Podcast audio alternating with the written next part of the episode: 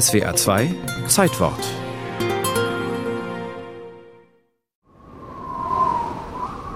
Am Rande des Nordpolarmeers auf der Insel Svalbard, zu Deutsch Spitzbergen, wird am 26. Februar 2008 ein ganz besonderes Bauwerk eröffnet. Ein riesiger unterirdischer Tresor, der Svalbard Global Seed Vault, der größte Saatguttresor der Welt. Der Saatgutspeicher auf Svalbard ist so etwas wie eine nicht öffentliche Zentralbibliothek. Mit dem Unterschied, dass hier keine Bücher oder historischen Dokumente aufbewahrt werden, sondern Samenkörner der wichtigsten Nutzpflanzensorten dieser Welt. Sagt Stefan Schmitz, Geschäftsführer des Welttreuhandfonds für Kulturpflanzenvielfalt, der die Sammlung jenes Schatzes koordiniert, den wir oft überhaupt nicht mehr als solchen wahrnehmen.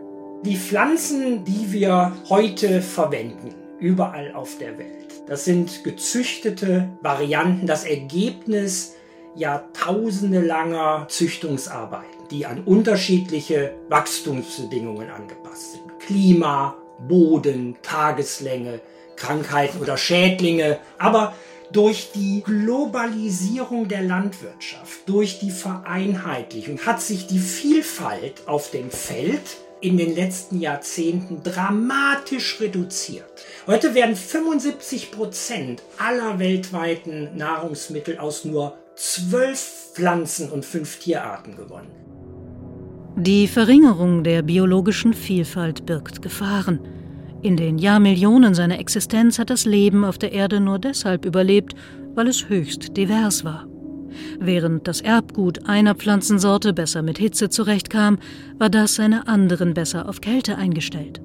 Ob eine Eiszeit einsetzte oder eine Hitzeperiode, entschied darüber, welche von ihnen überlebte.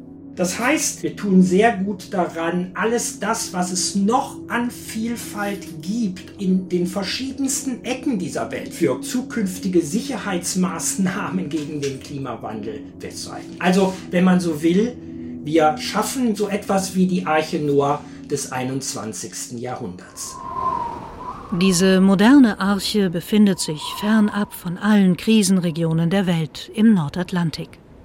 Auf dem nur spärlich besiedelten Spitzbergen mit ganzjährigen Temperaturen um den Gefrierpunkt liegt am Rande einer unscheinbaren, gewundenen Landstraße der Eingang zum größten Saatgutspeicher der Welt. Hinter massiven Stahltüren führt ein etwa 100 Meter langer Tunnel in den Berg hinein.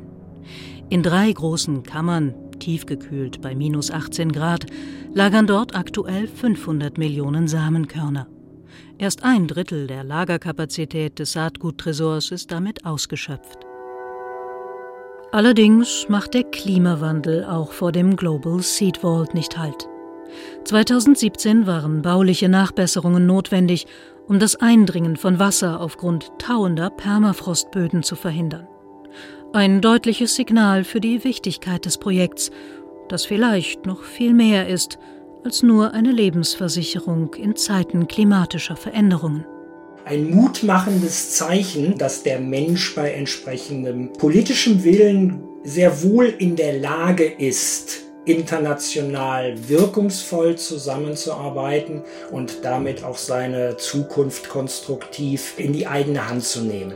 Das ist für mich so ein bisschen auch immer die symbolische, übertragene Bedeutung von Svalbard, die über das eigene Projekt deutlich hinausragt.